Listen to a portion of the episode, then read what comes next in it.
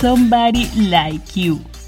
Tú que has decidido regalarte algunos minutos para sentirte mejor, para nutrirte. Tú que tienes la autoestima suficiente para dedicarle tiempo a algo que aparentemente no es productivo o monetizable. Te quiero felicitar porque tú, mujer, eres mi oyente con la cual deseo realizar nuestra tribu de enriquecimiento. Porque esta es la edad justa para inventar. Hola, ¿qué tal? Hoy te voy a hablar de mí y la experiencia con la menopausia. Este debió ser el primer episodio del podcast, pero como aún estoy trabajando con mi proceso de exponerme en las redes, decidí que fuera el tercero. Aunque porque a estas alturas tú te estarás preguntando quién soy, qué hago, de dónde salí. Mi nombre, María Leonor.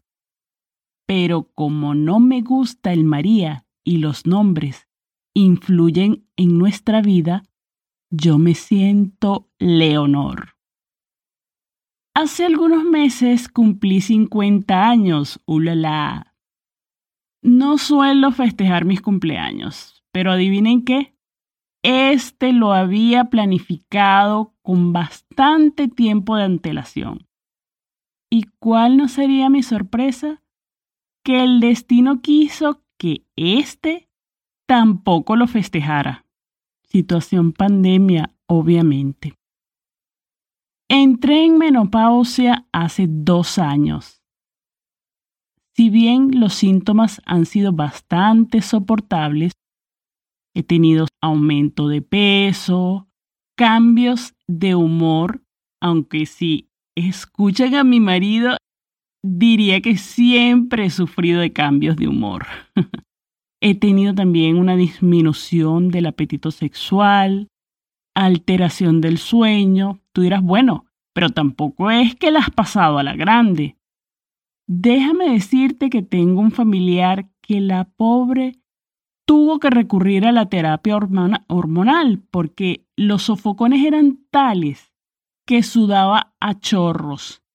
Imagínense que mojaba la cama hasta el punto de cambiar sábanas y demás.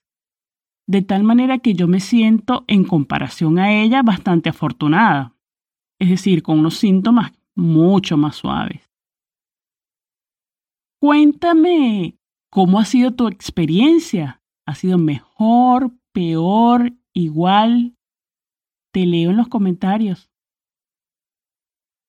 Antes de continuar con mi cuento, quiero dejar en claro que yo no soy ni especialista, ni terapeuta, ni médico. Soy simplemente una mujer como tú que está viviendo esta segunda etapa de la vida con expectativas.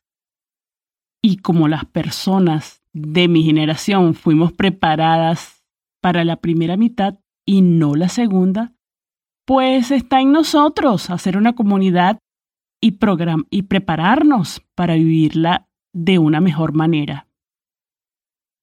Dicho esto, les cuento que el regalo que me trajeron esos 50 años fueron nuevos síntomas. Sin embargo, comencé a caminar activamente como parte de una rutina de ejercicios, alimentación más sana, aunque si aún les confieso que no he logrado un justo equilibrio. Nutro mi mente con libros, con proyectos como este podcast, y lo que me entusiasma de todo este proceso es compartir mi experiencia contigo. Muchas cosas han cambiado a lo largo de los años y algunas obviamente para bien. Así que tenemos la oportunidad con la tecnología de no sentirnos solas y abandonadas en este proceso. De tal manera que te invito a suscribirte a la lista de correo electrónico en el enlace de la descripción del programa para que te unas a esta tribu, dado que las penas compartidas pesan menos. Hay mucho material que yo estoy preparando para compartir, además de la opción de reunirnos virtualmente una vez a través de una plataforma de webinar. Asimismo, de invitar a especialistas y la posibilidad de realizar alianzas, ¿por qué no? La menopausia ya no es un tabú, así que vamos a apoyarnos. Bien, te dije antes que quería comentar algo con respecto a crear proyectos, ¿verdad? No sé si recuerdan el primer episodio que hablaba de cómo la menopausia influía en el cerebro, dado que al bajar los estrógenos, tiene un impacto significativo en las, neuronas, llevándolas a disminuir también y a envejecer mucho más rápido, lo que puede llevar a la formación de placas de Alzheimer. Espero que lo recuerdes y si no, bueno, ya te lo, ya te lo refresqué. Hay una neurocientífica llamada Lisa Génova. Esta especialista dice que existen formas comprobadas de mantener un cerebro sano y una memoria aguda. Entre las tantas cosas que citó fue la de mantenerse aprendiendo cosas y la de crear proyectos. Eh, también dice, bueno, realizar ejercicios y una buena alimentación basada en la dieta mediterránea. Bueno, y eso ya es como el pan nuestro de cada día. Pero lo que realmente me sorprendió fue que rompió con algo que ella considera un mito y es el hecho de que por lo general la gente recomienda realizar crucigramas para mantener la mente entrenada. Ella explica que nuestro cerebro allí ya no hace nuevas conexiones de tal manera que al buscar en palabras que ya existen en nuestra mente, el cerebro no viene estimulado. Este, bueno, esta neurocientífica tiene un bestseller llamado Still Alice y allí refleja la experiencia de una mujer al sufrir Alzheimer. Que por cierto, si desean ver la película en español, está en YouTube que se llama Siempre Alice. También les dejaré el enlace en la descripción del podcast y además les informo que próximamente que estaré leyendo para ustedes el audiolibro.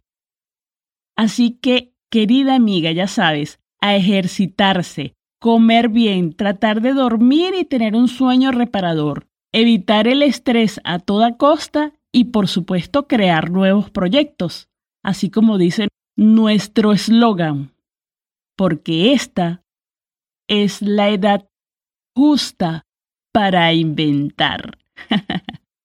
Te espero en el próximo episodio para que disfrutes de la historia de reinvención de una mujer de 62 años.